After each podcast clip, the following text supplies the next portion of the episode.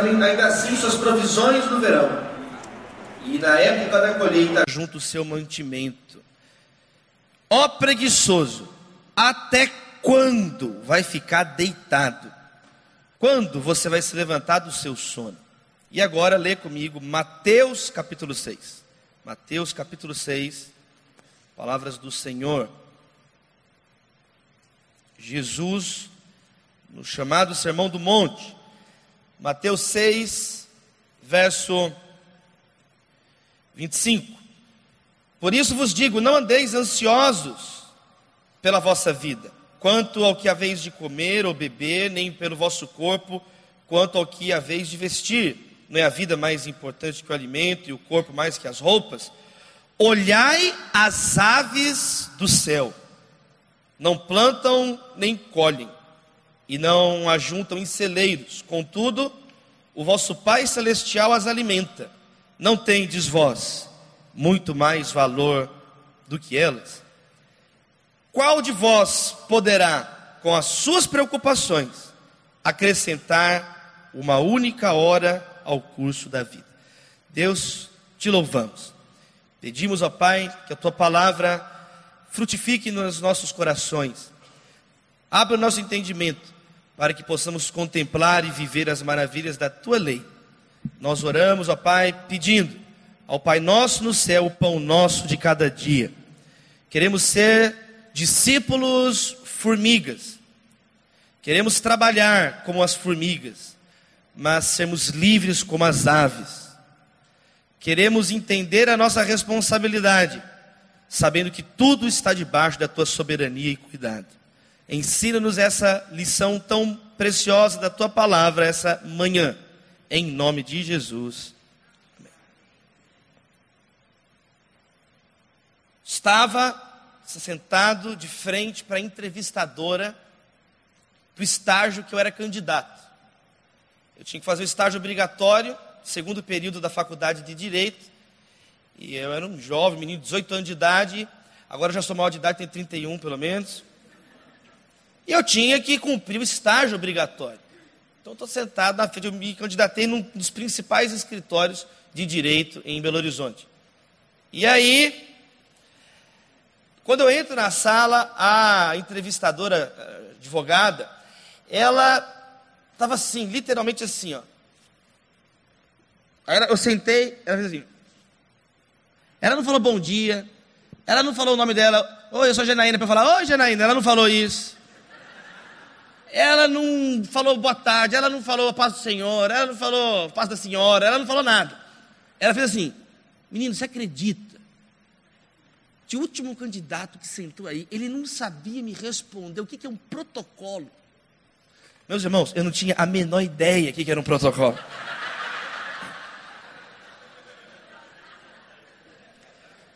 Agora. Falei, oh Jesus. Aí eu olhei assim, protocolo! Não sabe que é protocolo? Eu falei. Aí eu falei assim, eu não sei, mas eu aprendo. Eu falei, eu também não sei, mas eu vou aprender. Ela falou assim, Gostei de você, menino. Você é burro igual os outros, mas pelo menos você é esforçado. Pelo menos você tem disposição. Eu gostei, vou te contratar. fui contratado, aleluia. Quem aqui quer ser formiga? Quem quer ser mais formiga? Quem quer ser? Quem aqui quer ter uma atitude mais parecida com a atitude de Jesus? Jesus não ficou esperando as pessoas servir ele, não. Filho do homem, pois o filho do homem não veio para ser servido. Jesus não veio para a terra, como o pastor Paulo, capelete falou aqui agora, para ficar em spa. Jesus não estava na sauna antes de ir para a cruz. Jesus não estava, morreu com pregos de ouro. que vende no Mercado Livre, que vende. Jesus veio servir. Quem quer seguir Jesus? Você vai ter que seguir Jesus no serviço. Eu que sou mestre ali, lavei os pés, lavei os pés de vocês, façam pra, como eu, sigam o meu exemplo. Então, até quando a gente vai acordar falando assim, poxa, quem vai me servir hoje? Poxa, quem que vai me representar lá no velório? Quem que vai atender as minhas necessidades? E quando que a gente vai ficar mais parecido com Jesus, acordar e falar as necessidades de quem eu posso ajudar, colaborar, suprir hoje? Jesus nos chama para sermos formigas. A formiga, ela vai em busca da resposta, não traz problemas, ela traz respostas. Quem quer trazer respostas? Quer trazer respostas. Jesus não nos chama para sermos causadores de, de mais problema, de abrir mais chagas. Jesus nos chama para sermos discípulos, aprendizes dele. O que, que Jesus fez, meus irmãos? Ele apontou o caminho para os desencaminhados, ele abraçou as pessoas, ele tocava no leproso, não era a lepra que contaminava Jesus, era o poder e a santidade em Jesus que curava e salvava o leproso. Então, meus irmãos, formigas, formigas, formigas, elas vão mostrar ah, uma atitude muito importante. A Bíblia fala, o texto que nós lemos, o primeiro texto, observe a formiga. Reflita nos seus caminhos. Hoje ninguém quer refletir mais sobre pequenas coisas. Nós gostamos de refletir as grandes coisas, mas nós temos que ter equilíbrio. Equilíbrio que a partir das pequenas, aquela formiguinha foi Deus que a criou, e na sua palavra tem um comando: observe, reflita sobre a formiga. Ah, Jesus, pensar em formiga, formiga é um negócio pequeno demais para mim. Eu penso no cosmos. Eu penso é na física quântica. Eu, eu já se viu pensar em formiga. E aí você vai só desobedecendo. Quem perde é você de não refletir. E você vai ficando às vezes anestesiado, acha que sabe tudo. Ah, vai falar dos milinguim desse menino?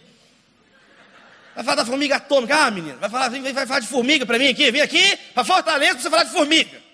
Vim, porque a Bíblia está falando, observe a formiga, reflita para ser sábio. Vai aprender com as formigas, menino. Vamos aprender com as formigas. Minha mãe falava, vai aprender com as formigas, menino. Observe, eu ficava olhando as formigas. Eu lembro a primeira vez, a gente passava as férias num sítio na cidade de São Roque, no interior de São Paulo. E eu lembro a primeira vez que eu vi aquela fileirinha de, de formiguinhas segurando, trabalhando as folhinhas. Eu fiquei impressionado, eu tinha 4 anos de idade, tem uma foto, eu estou vestido de Batman, e eu estou assim, ó, eu estou olhando assim, e aí eu fiquei olhando e meu pai me mostrando o poder do trabalho em equipe, a organização. E meu pai falava: Olha, filho, foi Deus que fez as formigas assim. É, as formigas não surgiram da Deus que, olha o que, que Deus fez. E Deus, olha, eu ficava olhando. Então eu tenho um negócio com as formigas e com açúcar também. É duas coisas que eu gosto. Então eu sempre gostei de observar as formigas. Eu gosto muito das formigas. E aí, é, o Dr. William Douglas, não sei quantos conhecem o Dr. William Douglas, nós escrevemos esse livro, Formigas. Lições da Sociedade Mais Bem-Sucedida da Terra, publicado ano passado pela editora Mundo Cristão, ficou entre os 15 livros mais vendidos do Brasil, ano passado pela misericórdia e glória de Deus. Esse livro deu acesso para a gente falar sobre essas lições bíblicas, sobre fé, trabalho, responsabilidade.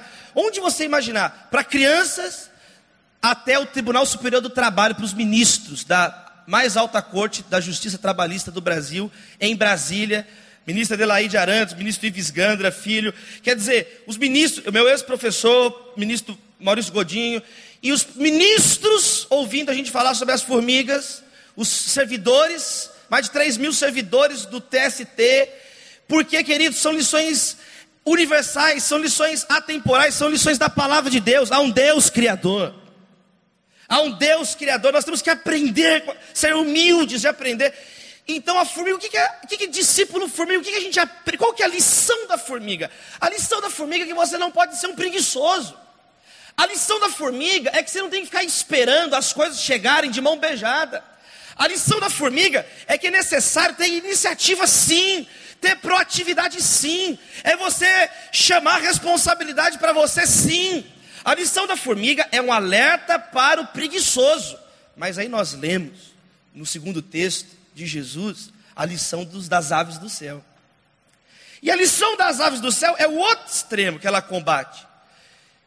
Se por um lado a formiga combate a preguiça, o discípulo preguiçoso, o pastor preguiçoso, o líder preguiçoso, a, esposa preguiçosa, o marido preguiçoso, o filho preguiçoso, a pessoa que não quer pensar, que não quer estudar. Se por um lado a formiga é um alerta, uma advertência severa das Escrituras, que nós temos que trabalhar, a ave vai para o outro extremo.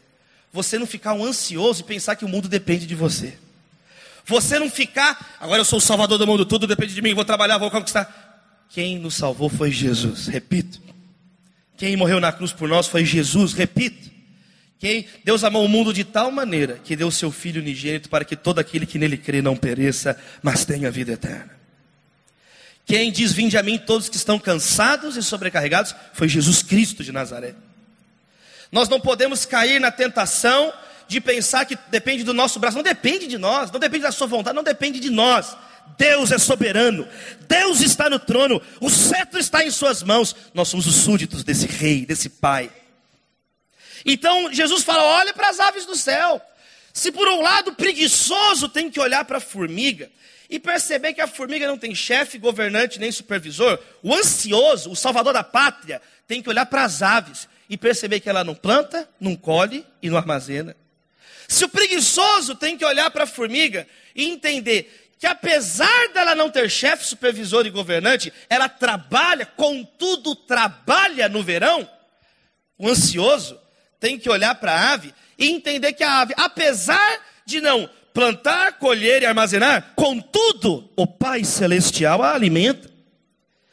E se termina com uma pergunta, o primeiro texto: até quando vai ficar deitado, de braço cruzado, preguiçoso?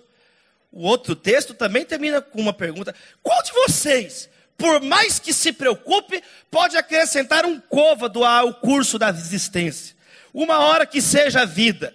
Qual de vocês, por mais que você se preocupe, vai resolver alguma coisa? Então, o discípulo formiga é o discípulo ave do céu. O discípulo ave do céu é o discípulo formiga. Trabalhe como uma formiga, mas sabe que não depende de você, depende do Pai que está no céu. Trabalhe como uma formiga, mas sem ser orgulhoso, porque se você plantar, colher e armazenar, como a formiga faz, pode vir uma geada, pode vir o um inimigo que semeia jogo, joio, pode vir um partido político que rouba o país, pode vir alguém, um ladrão que, por isso não juntem tesouros na terra, onde a traça, a ferrugem corrói, os ladrões a roubam e roubam.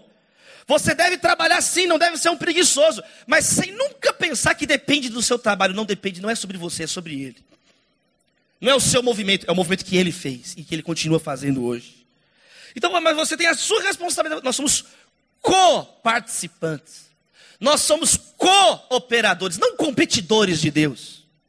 Pare de construir sua Babelzinha e descanse na Betel de Deus como uma ave. Seja uma pessoa responsável como uma formiga, mas livre como uma ave. É a dimensão da fé, é a dimensão do céu e é a dimensão da terra. Quem quer estar em equilíbrio em nome de Jesus? Então, quer dizer, você quer ser um discípulo formiga, é você ter em perspectiva. Então, por um lado, vamos conversar um pouco sobre isso. Por um lado, gente, nós não podemos ser gente de braço cruzado. Provérbios fala assim: o preguiçoso, ele é como uma porta que fica virando nas dobradiças. Ele fica virando de um lado para o outro na cama e não sai para trabalhar. É o preguiçoso, fica fritando na cama. É a tapioca. Ele vai jogar aqui, aí ele vira. Quer dizer, ele está em movimento, mas um movimento que não sai do lugar, um movimento que é um desmovimento. Como uma porta que se abre e se fecha, mas está presa na dobradiça e não sai do lugar. Assim é o preguiçoso. Assim é o pastor, que ele é um hamster. Ele corre, mas não sai do lugar. Já viu hamster? Para de ser um pastor hamster. Você corre, você corre, compra apostila e livro, e se entope de livro, mas pensar você não quer. Traduzir para a sua realidade local você não quer. Você quer coisa pronta, você quer igreja de micro-ondas. Você vem aqui, ah, Deus, fala comigo lá, mas o, o, fala com você que você diz, na verdade, Deus dá uma coisa pronta que eu não tenho que trabalhar mais e resolve tudo, a igreja cresce, fica todo mundo feliz, inclusive eu. Isso é preguiça, isso é o preguiçoso. Provérbios fala que o preguiçoso, ele pega a colher e põe a comida na colher e abre a boca e fica, faz aviãozinho alguém para mim. E fica assim. Ele não dá o trabalho de pegar, ele faz as coisas pela metade. Não termina nada que começa. Pastor preguiçoso, gente preguiçosa, fica reclamando das oportunidades que não tem. Mas o monte de oportunidade que você tem, você não faz nada com isso, mas gosta de reclamar. Você nasceu para reclamar. Você é a reclamação pastorificada. Gosta, a culpa é do governo, a culpa é da classe artística, a culpa é da classe empreendedora, a culpa é dos outros pastores, a culpa, a culpa até da reforma protestante. O que, que Lutero e Calvino tem a ver com isso? A pessoa, a culpa é de Martinho Lutero e Calvino, a culpa é da reforma. Que culpa é da reforma? Se não tivesse a reforma protestante, sabe por que, que nós somos a nação, a América Latina dos pobres coitados, síndrome de vira-lata, as veias abertas da América Latina? Porque não foram protestantes que colonizaram a América Latina. Nós replicamos, sabe o que? O modelo católico, centralizador, absolutista da era medieval. Essa foi a estrutura de poder repetida na América Latina. Olha para os Estados Unidos da América. Vai olhar o que a reforma protestante fez lá. A nação que no século XX se tornou. Tem, tem problemas? É claro que tem problemas. Mas vai comparar Estados Unidos com a América Latina? Não tem comparação. Não tem comparação. Por quê? Essa foi a minha dissertação de mestrado na PUC. A influência do calvinismo na formação da democracia norte-americana, que recebeu nota máxima cum laude. Por quê? Porque não tem como questionar, é um fato. A reforma protestante, gente que não teve preguiça, como Lutero e Calvino, avançaram muito a história da humanidade. Quem está falando isso não é pastor, quem está falando isso não é ortodoxo reformado, quem está falando isso é Fábio Conder Comparato um dos maiores filósofos do direito do Brasil, no seu livro Ética. Quando ele começa a falar sobre o mundo atual, primeira coisa que ele diz: a primeira revolução do mundo moderno chama reforma protestante. Nós não seríamos nada, nenhum avanço das coisas boas sem a reforma protestante. Aí vem um monte de gente falar mal da reforma nos 500 anos da reforma. Qual movimento, eu te pergunto, tem meio milênio de existência? Não tem. Tem que celebrar sim tem que agradecer a Deus sim, pelas pessoas das outras nações. Tem, que falta de humildade é essa? É a síndrome de vira-lata. E tem que ver os erros. Tem que ver que tem coisas que não aplica mais hoje. Essa é a preguiça. Essa é a preguiça. Querer coisa pronta, querer modelo encaixado. Tem que trabalhar. Como o pastor Paulo Capelete disse, tem que ir lá abraçar as pessoas. Tem que, quando você vê uma pessoa, não julgue a aparência, não não veja a roupa que está usando, não vê se está de terno, não vê se está de camisa, olha o coração que está pregando ali, porque é assim que Deus vê as pessoas, não a aparência, mas o coração. Agora é cheio de gente que vê a estética, gente viciada em Instagram, gente viciada no ícone, na imagem, vê, logo desencaixa, tanto de um lado quanto de outro. Jesus Cristo morreu pelos oprimidos e morreu no lugar dos opressores. Sinto te dizer, ele morreu no lugar dos oprimidos e morreu no seu lugar, porque você não é oprimido. Você pode ser oprimido por um lado, você é um opressor por outro lado. Você é o opressor. Você é o opressor. Formigas, discípulos formigas, não culpam gerações que vieram antes, como se você fosse Deus. Nós não somos Deus, Deus é Deus. Deus é Deus. Cabe a nós humildemente entendermos o nosso papel nesse tempo pegando aquilo que tem de bom. Trago a memória o que me traz esperança, o que não me traz esperança, joga no lixo. Não vire uma estátua de sal, seja o sal da terra. Quem recebe essa palavra em nome de Jesus essa manhã? Seja equilibrado, seja sábio, seja ponderado. É fácil ser radical, difícil é ser equilibrado, difícil é ser maduro, difícil é dar espaço para um jovem trabalhar na igreja e ao mesmo tempo saber disciplinar o jovem.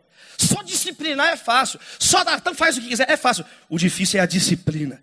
O difícil é o equilíbrio. O difícil é viver em conjunto. O difícil é ser maduro, gente. Esse que é o difícil. Isso aqui não é fácil, é só você ser criança. Então, o discípulo formiga é um discípulo que sabe até onde vai a responsabilidade dele. Você quer ser uma pessoa assim, querido? Você tem que saber o que é sua responsabilidade. Que a preguiça faz você terceirizar. Não, você tem que entender que você está nesse tempo, nesse país, Brasil, e você tem uma responsabilidade nesse tempo. Brasil, vamos falar de Brasil. Vamos falar de Brasil. Brasil, celeiro do mundo de comida. Só que eu não estou falando celeiro de missões, celeiro, de comida. Quem é tem alguém do Mato Grosso aqui? Tem alguém do Mato Grosso? Quem já sobrevoou o Mato Grosso e viu as plantações de soja que tem no Brasil? Olha, meu irmão, quem viu é uma coisa que você não esquece. Você esquece as outras coisas, você não esquece a soja do brasileiro. Brasil, primeiro e segundo maior exportador de produtos agrícolas do mundo em qualquer categoria, está em primeiro ou segundo. O Brasil é pódio em exportação de comida, porque o país para ter comida como o nosso. Mas ao mesmo tempo, olha a contradição: o país que tem tanta comida, e como o pastor Paulo acabou de falar, tem estômagos gritando de fome. Gritando de fome. Não é que tem alguma coisa errada com o Brasil, tem alguma coisa muito errada com o Brasil. Só soja, tem tudo de soja. Você vai plantação de soja, tem casa de soja, igreja de soja, teologia da soja, pastor de soja. Só soja. O Brasil é aquífero do mundo. O Brasil tem água. A crise global hoje é uma crise da segurança hídrica e o Brasil tem água. O aquífero Guarani, Rio Amazonas. A Natália um dia cantou no cruzamento das águas no Rio Solimões, no Rio Negro, ela, ela, ela, olhou lá e começou a cantar Vila Lobos, Floresta do Amazonas. Vocês tinham que ver. Pararam os barcos em volta, aleluia, foi uma benção. De tão lindo que é, o, quem já foi no Encontro das Águas? Vai conhecer o Brasil, irmão. Para de ir para a Austrália, vai para o Amazonas. Para de viajar para a Austrália, para de ir para o Vale do Silício, vai para o Amazonas. O mundo inteiro vem para cá e você fica indo para a Austrália. Deixa os cangurus lá, vem ver os tamanduá bandeira brasileira aqui. Vamos ver o lobo-guará um pouco. Vamos ver, vamos ver os nossos animais aqui, a nossa fauna, a nossa flora. Rio Amazonas, o Brasil é o aquífero do mundo, tem água, tem o maior rio do mundo, o rio, rio Amazonas. O rio Nilo é o único rio que compete com o Amazonas. Você não vê o outro lado da margem, você fica assim, Deus, isso aqui está na minha terra. O Brasil, o aquífero Guarani tem água, vai. A usina hidrelétrica de Itaipu, binacional com o Paraguai, é a usina que mais gera energia elétrica. Ano passado, o Brasil bateu um recorde mundial. Foi o ano que uma usina hidrelétrica mais gerou energia na história da humanidade. Foi no Brasil. Ao mesmo tempo desse gigantismo da nossa água, pessoas no Piauí morrendo de sede. E eu conversando com o Juliano Som, meu amigo, ele falando de pessoas que morrem de sede, o delírio que elas têm antes da sede. Que não é você morre de fome, você fica 40 dias em jejum, vai começa, aí você vai morrendo desnutrido aos poucos. A sede não é um negócio assim que você vai desnutrido. A sede, meu irmão, se você está com sede, você morre desidratado em um dia, você tem uma insolação. Morreu uma menina no final do ano passado em Brasília, que foi ficar na laje, tomando sol para ficar moça do corpo dourado. Ela foi tostada, a menina morreu. E de insolação. Sede. O dia que eu fui falar no TST, eu vi aquela menina estraiada toda assim, a minha boca secou, gente. Eu fiquei, eu fiquei tipo assim, ó. Eu não, não tinha água, não tem um irmão caridoso que deu um copo de água fria para mim assim, ó. Quem, quem já teve a boca seca assim? Ontem, quando eu subi aqui, a boca secou também, que eu disfarcei. Olha, o que, que o pastor Armando Bicho estaria? Eu, quase que eu chorei, Deus me perdoa, porque eu existo. A sede você não consegue nem falar. Então é muito sério, porque a sede tira até a capacidade elementar de raciocinar. As pessoas começam a ter delírio. E Juliano falando comigo de crianças que vão, entra dentro de carro, começam a lamber o óleo por causa do desespero que é a sede dá. No Brasil tem isso. O Brasil, pulmão do mundo. Pulmão do mundo. Eu tive um encontro com a Marina Silva. Ela começou a falar e conversando sobre essa questão ecológica. Como que é importante. Nenhum país do mundo tem mais verde que o Brasil, biodiversidade que o Brasil. É, nenhum país do mundo tem a biodiversidade tão rica, mais espécies de árvores nativas, etc., que o Brasil. E as pessoas morrendo com os pulmões intoxicados. A Oxfam, que foi citada aqui agora pelo pastor Paulo, relatou, tem todo ano sai o, o, o Atlas, o mapa das cidades mais violentas do mundo. Das 50 cidades mais violentas do mundo, 23 estão no Brasil. Olha a contradição. E ao mesmo tempo, Antônio Guterres, falei isso com os jovens ontem aqui à noite. Antônio Guterres, secretário-geral da ONU, que é ex-premier português, ele deu um dos primeiros pronunciamentos, ele falou assim: o Brasil é uma nação que tem a capacidade de ser um mediador global de conflitos. Porque o Brasil tem uma política externa completamente independente. Porque o Brasil é uma nação que tem uma tradição de luta, pelo menos no papel, pelos direitos humanos. O Brasil, o Brasil fala com o Irã, com a Venezuela, com os Estados Unidos, com Israel. O Brasil fala com todo mundo. Então, a gente é elogiado lá fora por ter capacidade, às vezes, de mediar um conflito, E aí, por outro lado, as nossas cidades, Fortaleza é a quarta cidade mais violenta do mundo. E nós estamos todos aqui, pastores e líderes, dentro da cidade, que é a quarta cidade mais violenta do mundo em violência urbana. É uma guerra civil, praticamente. É uma guerra, é uma sobreposição de tragédias. É uma sobreposição que começa na tragédia do pecado. E onde está a ferida? Então por que assim? Por que tanta miséria? Por quê? Por causa do pecado. Não é por causa de uma ideologia política. Não é isso que a Bíblia nos diz? De onde vêm as guerras? De onde vem essa cataclisma mundial? Vem das paixões que guerreiam dentro de nós. Jesus Cristo disse: não que entra que contamina, é o que sai que contamina. Eu nunca entendi por que, que a gente vai comer aquela goiaba, aquela maçã e tem aquela minhoca possessa lá dentro. Graças a Deus que tem o Discovery Channel. Quem gosta do Discovery Channel, eu gosto do Discovery Channel. Para de ver Netflix, irmão, você está viciado em série. Pastor não prepara irmão, fica viciado no Netflix.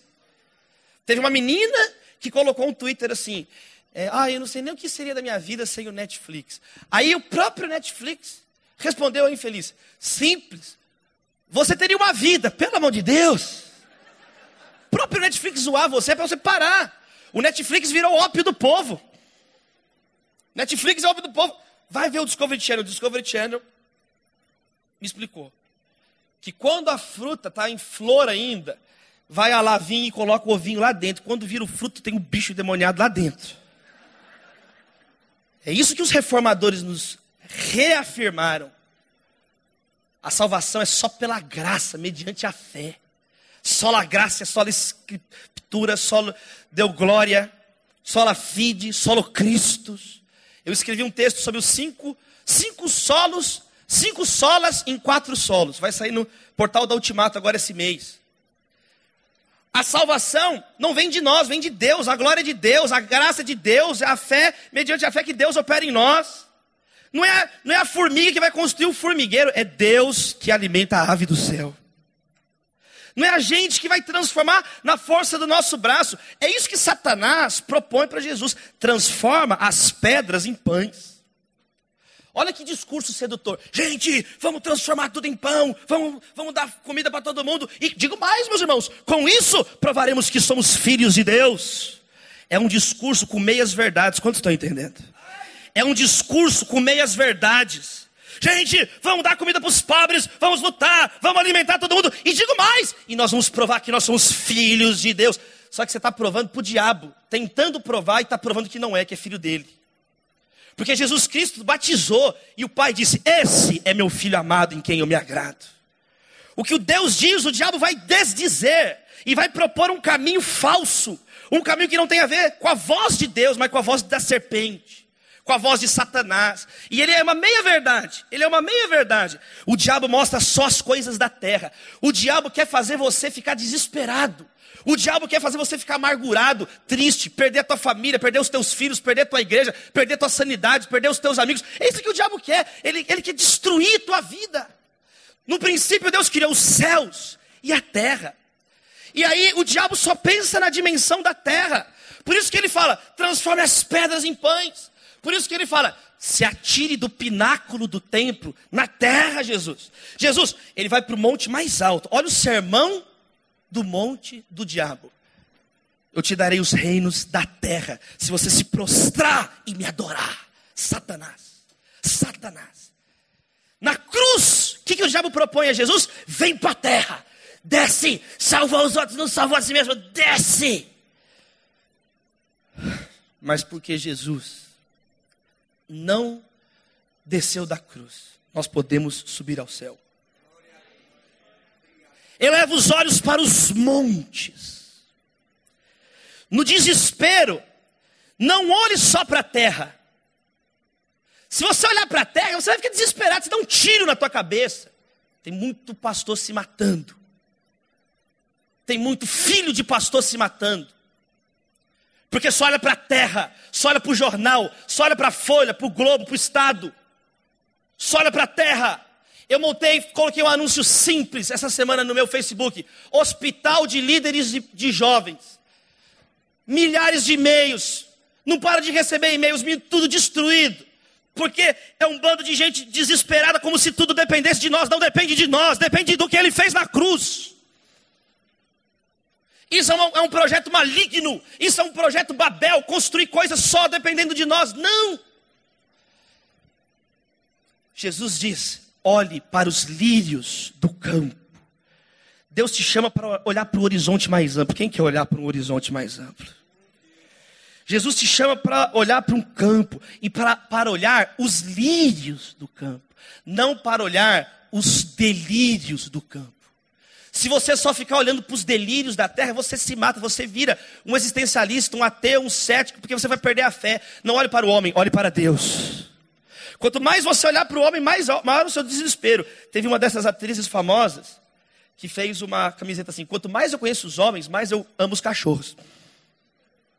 Porque, oh, coisa terrível os homens e as mulheres sem Deus. O gênero humano sem Deus, coisa terrível. Mas aí vem os montes. Olha para os montes. E aí o que, que você vai descobrir? Nos montes. O que, que é o monte na Bíblia? É aquele lugar entre o céu e a terra. Eleva os olhos para o monte. O socorro vem do Senhor que fez os céus e a terra. É os dois. É os dois. Não é só o céu, não é só a terra. No, a primeira frase da Bíblia: o céu não é o nosso destino, o céu é o nosso início. O céu não é o limite, o céu é o começo, é o Gênesis. No princípio, Deus criou os céus e a terra. E aí começa a história da Bíblia. Então na, Jesus está na cruz, no alto do Monte Calvário.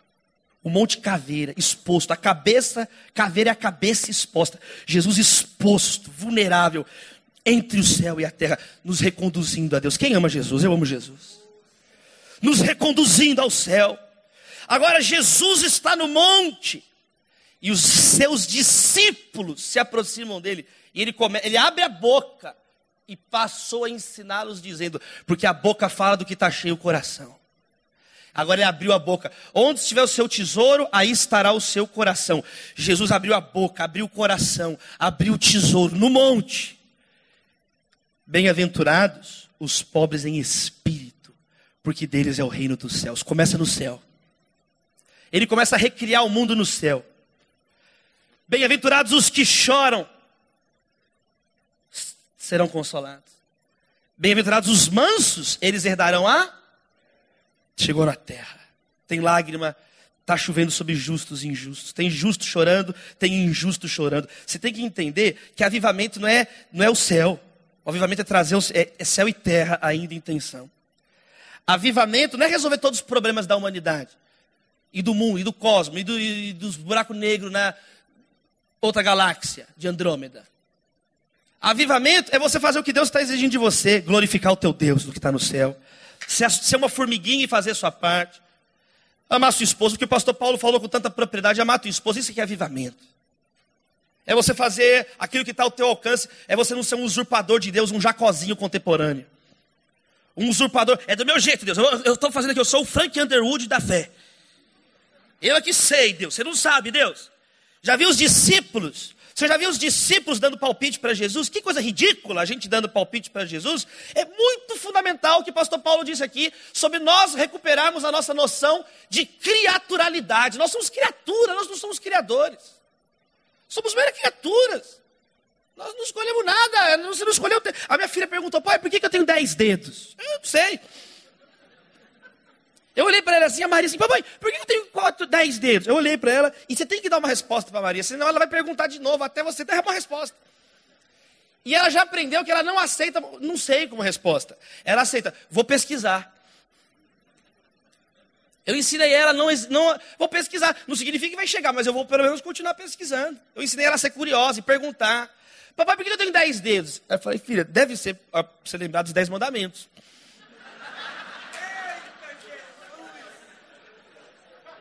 Lembra desse quinto aqui, ó. Honrará o teu pai e tua mãe. É legal.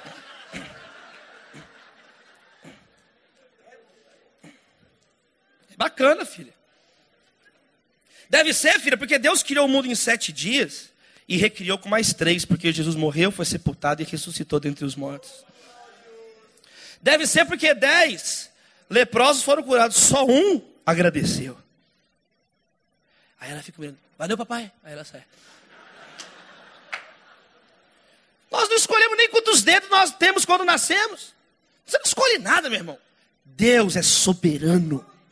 Senhor lhe deu glória. Ah, ele seja glória, glória ao Senhor. Santo, santo, santo é o Senhor dos exércitos, e toda a terra está cheia da tua glória. Toda a terra está cheia da tua glória. Os céus, tudo. Queridos, então Jesus, na cruz, ele vai trazer agora, deu essa atenção. Você não tem que ser uma formiguinha, ele começa agora a dar o acesso para o céu. Ele rasgou o véu. Ele é o caminho, a verdade e a vida. Ele é o bom pastor. Ele é a videira verdadeira. Ele é a porta. Ele é a luz do mundo, Ele é o maná, Ele é o pão vivo que desceu de onde? Do céu. O nosso pão não é da terra. Satanás, nosso pão não é da terra, nosso pão é do céu, é o pão de Jesus. Ele é o pão vivo que desceu do céu. Ele é o maná escondido que foi revelado a nós pelo Espírito Santo. É Jesus, e ele próprio diz isso em João capítulo 6. O povo não gostou. O povo não gostou, Jesus, esse discurso aí, não, não, nós queremos trabalhar, nós, queremos, nós somos formiga, saúva, ninivita, filisteia, possessa. É, é, quando a formiga fica endemoniada. Quando a formiga fica endemoniada? A formiga fica endemoniada, que é aquele momento, é aquele momento onde ela te pica. Aquele momento é quando ela está endemoniada, pensando que depende dela salvar o formigueiro. É quando a formiga fica possessinha. Aí tem que sair do açúcar para o sal grosso. Então, aí, então, quando você começar a ficar assim, amargurado demais, chato demais, aí você começa a olhar para o monte. Sabe que, o que você vai ver lá? Jesus na cruz. Jesus que redimiu o universo. E deixou o exemplo da gente ir para lá, para a cruz. Deixou exemplo para a gente trabalhar e ir para lá. Quem quer me seguir, pegue sua cruz todo dia e me segue. Todo dia você tem que olhar para a cruz. Todo dia você tem que carregar a tua cruz. Ah, mas aí você não quer trabalhar mais. Não, Jesus, Pega aí os meus fardos pesados, mas não me dá cruz e jugo, não, e nem maca para eu carregar. Já que você pega tudo então.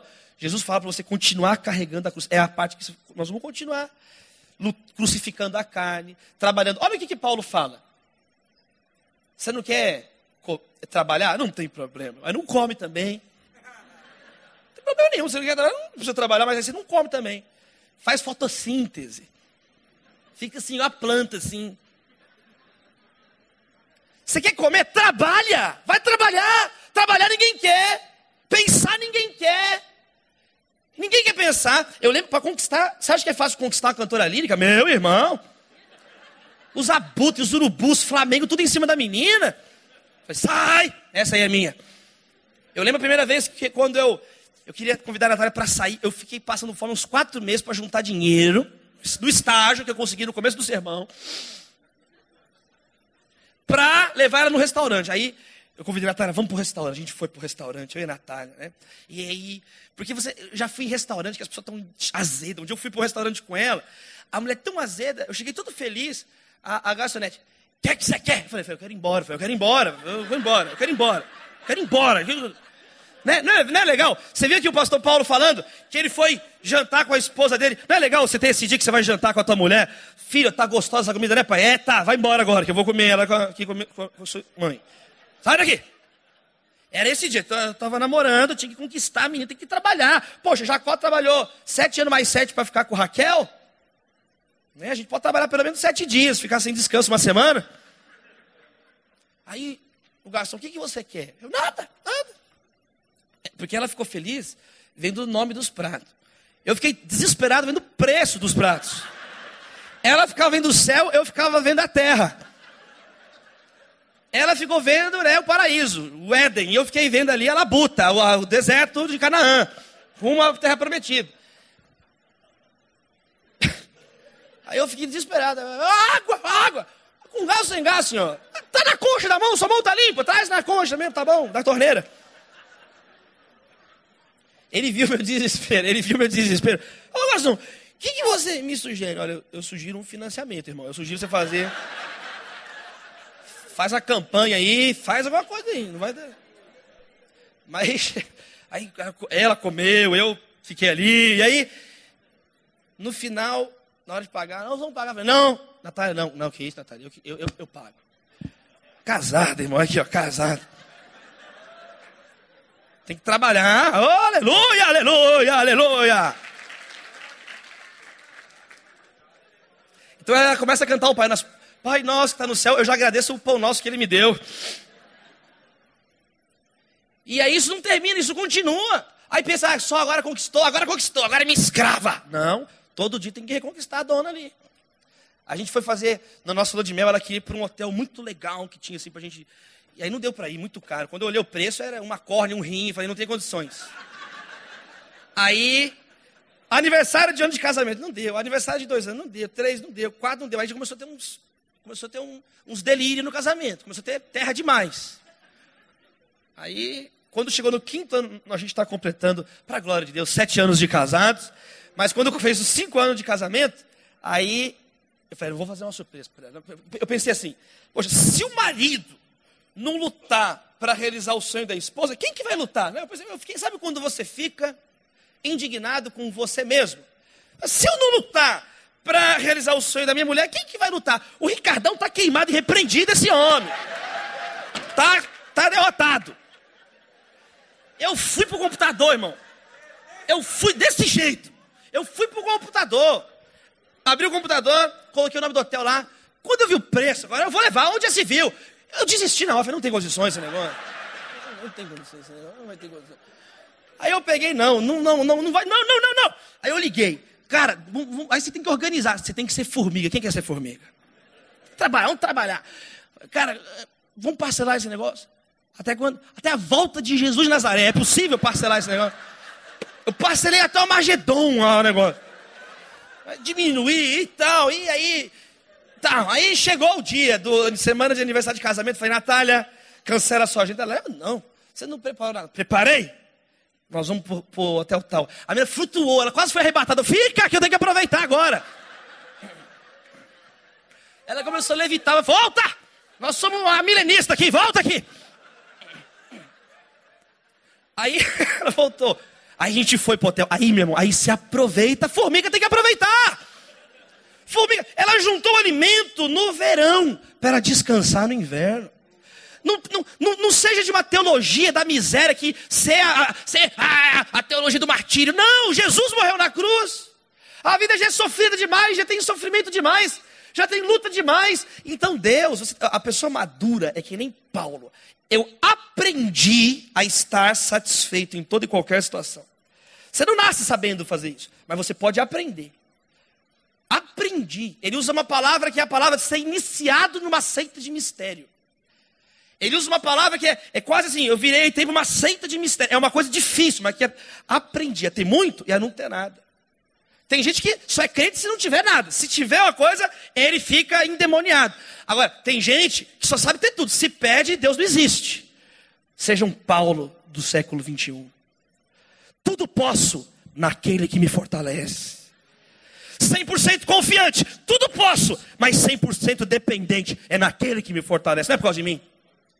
E aí foi, poxa vida, tanta luta. Foi um final de semana feliz no hotel. Falei, agora eu vou aproveitar esse negócio aqui. Falei, Natália, agora você nada nessa piscina, Natália. Nada, vai nadar. Você faz umas recomendações. Não, agora você vai nadar. Nada, nada. Vai, mais rápido. Vai, borboleta, nada, borboleta. Não vai classificar para a Olimpíada, Natália. Você vai ficar de fora. César Cielo ficou de fora. Agora volta agora. Nado lagarta. Volta. Eu chamei o cara do hotel e falei assim, por favor, pode pegar a minha mala? Pois não, senhor. É para levar onde? Não, só estou testando ser rápido. Só segurando ela aí mesmo. Aí você aproveita, meu irmão. Essa cama que a Marilyn Monroe ficou nessa cama. Nós vamos quebrar essa cama hoje aí. Ô, oh, pastor Paulo, cadê o pastor Paulo? Aleluia, pastor Paulo. É isso aí. Avivamento. Quem que, te... Quem que é esse avivamento no teu lar aí? Cântico dos cânticos, labareda de fogo, amor. Amém, meus irmãos. Quem está entendendo o que eu estou falando? A formiga, ela vai trabalhar, vai ter alegrias, vai, vão ter sabores. É a dimensão, é, isso é a vida. Isso é a vida. Aí tem, e aí você tem que aprender a lidar com os cataclismas do universo e com as suas tristezas pessoais. É a formiga, é a luta da formiga. É a luta da formiga. E aí vão ter os momentos de alegria, de muita felicidade, e vão ter os dias de muita tristeza. Quando a gente foi no ultrassom ver, tão feliz, né? Aí a minha filhinha vai nascer e tal, foi no ultrassom, aí vem a notícia. Olha, a Maria vai nascer com os pés tortos. Aí tem, tem outro lado, tá vendo? Aí tá rindo, aí tá chorando. É a vida. Aí a Maria, o médico falou: olha, ela 99,9% de chance, ela tem um problema congênito, os pés dela vão ser para trás assim.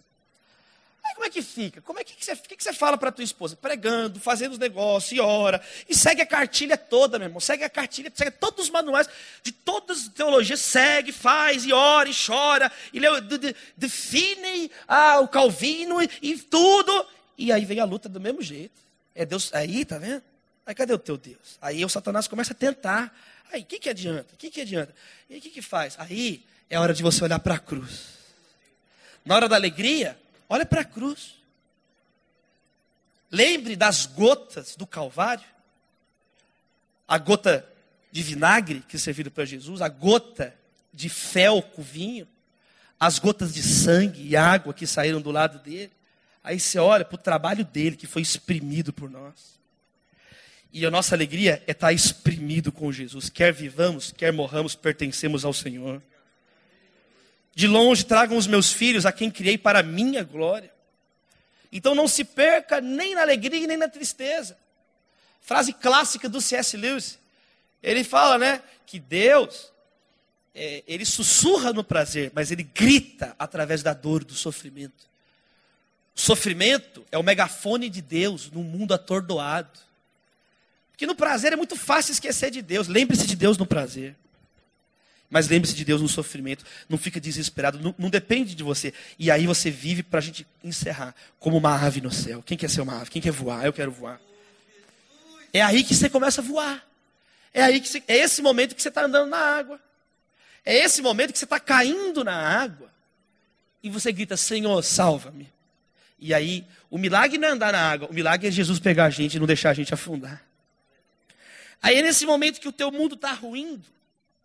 É nesse momento que nada está fazendo sentido. Mas meu pai pastorou uma igreja que em 1997 tinha 3 mil membros, em São Caetano do Sul. Eu falei para vocês ontem que eu sou filho, neto e bisneto de pastor. Você não precisa me falar nada de igreja. Eu vivo a igreja, cada DNA, cada molécula da minha. Eu não conheço nenhuma pessoa no Brasil que tem oito bisavós evangélicos, crentes, protestantes. Eu sou protestantinho de estimação da igreja. Não vem falar de igreja. Eu li tudo que os livros que vocês leram, eu já li. Com 16 anos eu comecei a ler os livros, não parei mais. Eu já li, eu já li mais livro do que é necessário numa vida. Já organizei mais a congresso acadêmico que é necessário. Igreja de, essa igreja da esquerda para a direita, da direita para a esquerda, de cima para baixo, na diagonal também. Em todas as 11 dimensões. Igreja, tudo igreja. Eu estava na primeira marcha para Jesus, em 93, no Vale do Anhangabaú, vendo aquele povo todo lá. Igreja, igreja, igreja, igreja, igreja. Viu meu pai ficar doente. Viu meu pai ficar acamado três meses, e a igreja dividir. E a igreja rachar. Aquela velha história que você conhece, que o Caio Fábio chamava de síndrome de Lúcifer, que eu chamo mais para o século XXI, complexo de Diótrefes. Quem lembra do Diótrefes? Terceira João. É o cara que quer ser o mais importante da igreja. Né? É o complexo de Diótrefes. Ele quer ser mais importante que os outros. A função dele é ser mais importante que o joiozão, o joio. Marcha do joio vai ter daqui a pouco. Ele é o líder da marcha do joio. Aí aquele cara que meu pai ganhou para Jesus, casou e etc., ordenou ministério, está na igreja. Quando meu pai ficou doente, é o primeiro a falar, vamos fazer outra igreja. A igreja vai chamar Nova Aliança. E aí o meu pai trabalhou até aposentar na Aços Vilares. Meu pai foi metalúrgico, não pegava dinheiro da igreja, trabalhou a vida inteira. E aí, meus irmãos, sabe o que aconteceu? Piorou a saúde do meu pai, ficou um grupo de irmãos, ficou uma coisa confusa. Aí a igreja que dividiu em dois, dividiu em três, dividiu em quatro. E eu tinha 11 anos de idade olhando aquilo tudo. Eu cresci numa casa com missionários. Eu cresci lendo os livros do Messias Anacleto Rosa, do púlpito. Eu comecei a pregar com 15 anos de idade. Eu fui consagrado ao ministério pastoral com 19 para 20 anos. Eu li, eu cresci, por quê? Porque eu vi o lado, eu vi o lado do céu da igreja. Quem viu já o lado do céu da igreja? Eu tenho lembranças que são indeléveis na minha alma, a cruz perpetuamente na mente. Cristo logo existe, eu conheço Jesus. Ele morreu pela igreja, ele salvou a igreja, a igreja é imperfeita mesmo, o mundo é imperfeito mesmo. Temos que ser esse sinal. Então eu cresci numa igreja que eu vi do Ronaldo Didini pregar, que era da Universal na época, apresentava o 25 hora, até o Carlos Bezerra, amigo do meu pai, até Estevão Hernandes, Robson Rodovalho, a Assembleia de Deus, Elianai Cabral pregava lá, aí vinham as bandas, Cats Barnett, Oficina G3, Brother Simeon, e o meu, minha família toda da igreja presbiteriana. E aí lia, aí lia o livro de um, aí lia o Nicodemos falando da batalha espiritual. Eu, isso era minha, minha adolescência. Eu, os meninos brincavam de coisa, eu falei que ontem eu brincava de ser pastor. E eu gostava, era, e era tão legal, os missionários da Nigéria e os missionários de Toronto. E, e era uma coisa tão legal. Aí agora que meu pai ficou doente, acabou tudo. Todo mundo falando mal, uma briga, e eu vendo aquilo tudo, e a ponto da gente ser despejado de casa. Você já foi despejado de casa por causa da igreja? Alguns já, tem gente fazendo assim, nós vamos orar, irmão.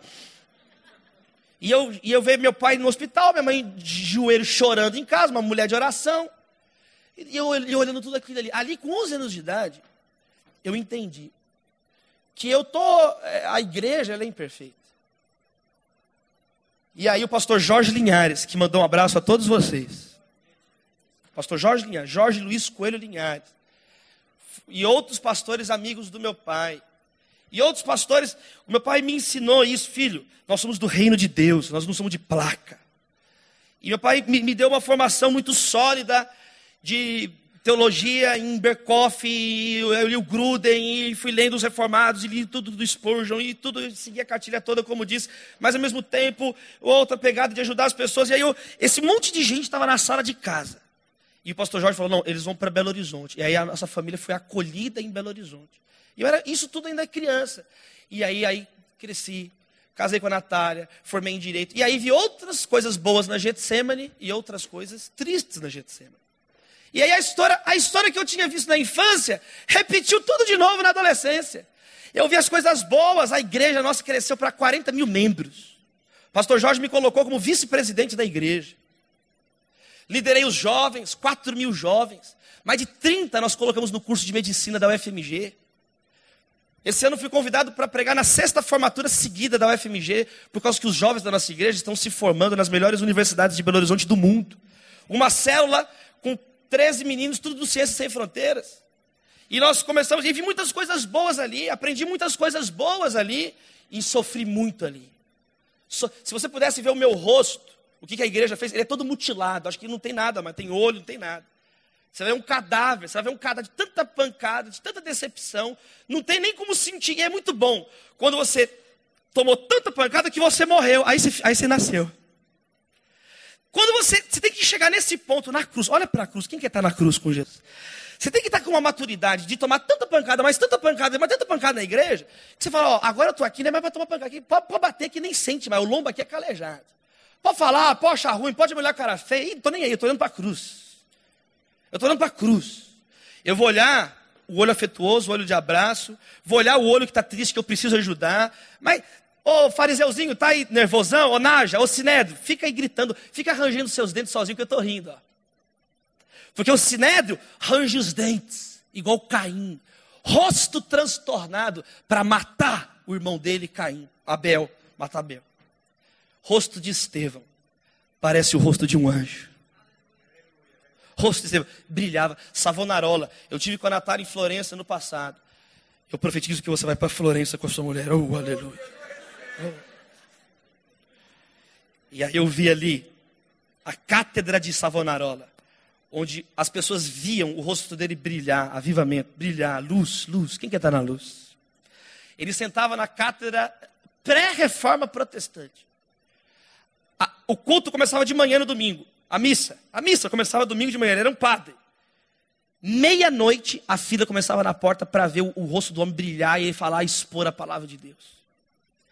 Tem que lembrar disso sim. É isso que a gente tem que lembrar. Os feitos poderosos de Deus na história, para a gente não ser um bando de ingrato. Que gente largou tudo lá para vir falar de Jesus aqui. Eu tive com o reverendo Elben Len César, há dois anos atrás, na casa dele em Viçosa, fundador da editora Ultimato. E eu, eu fiquei chorando o tempo inteiro, chorando. Ele me mostrando os livros, os devocionais que ele escreve, o apreço, o amor que ele tem por todos os segmentos da igreja, tudo de bom. Eu fiquei olhando assim e falei assim: eu quero ser, eu quero ser igual o senhor, reverendo César. Ora por mim, chora em mim aqui, faz alguma coisa aqui. Ele falou: menino, vai embora daqui. Que amado. Que possamos honrar os pastores das outras nações e honrar os pastores brasileiros. Antônio Elias, Pastor Vilarino, que foi agora para o Senhor. Pastor Caio Fábio, pai presbiteriano em Manaus.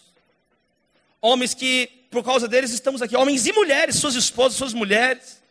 Mulheres de oração, intercessoras, pregadoras do Evangelho. Mulheres competentes, capazes. Famílias inteiras, filhos que sofreram para nós. O filho dessas pessoas. Pastor Russell Shedd e tantos outros. Eu estava no enterro do Ernesto Tonini. Eu estava no enterro, eu fiquei do lado. Eu fiquei, será que ele, eu vou ficar aqui para ver se ele vai ressuscitar? Vou ficar do lado aqui.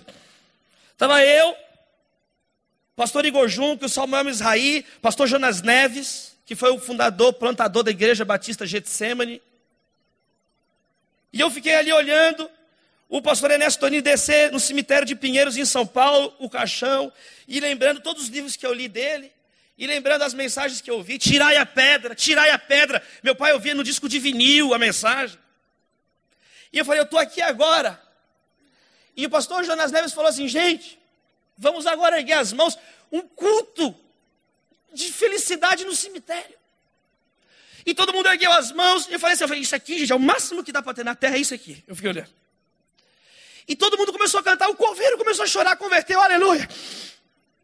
O coveiro, eu olhei para o coveiro do lado, o coveiro, o rosto, todo mundo sentiu uma presença de Deus, todo mundo começou a agradecer e cantar e agradecer a Deus, e acabou e a vida de todo mundo continua, e Deus continua mesmo. Agora nós somos as formigas, agora é a nossa vez. Agora vamos nós trabalhar. Agora, então vamos trazer o que tem de bom, vamos lembrar do que tem de bom. Quem está comigo nesse projeto em nome de Jesus? Senão, se a gente ficar olhando, a gente vai virar estátua de sal e nós somos chamados para salgar a terra. Para concluir, meus irmãos, vamos ser aves livres, é o Pai que nos alimenta. É o Pai que cuida de nós. Jesus gritou: Deus meu, Deus meu, por que me desamparaste? Mas o mesmo Jesus disse: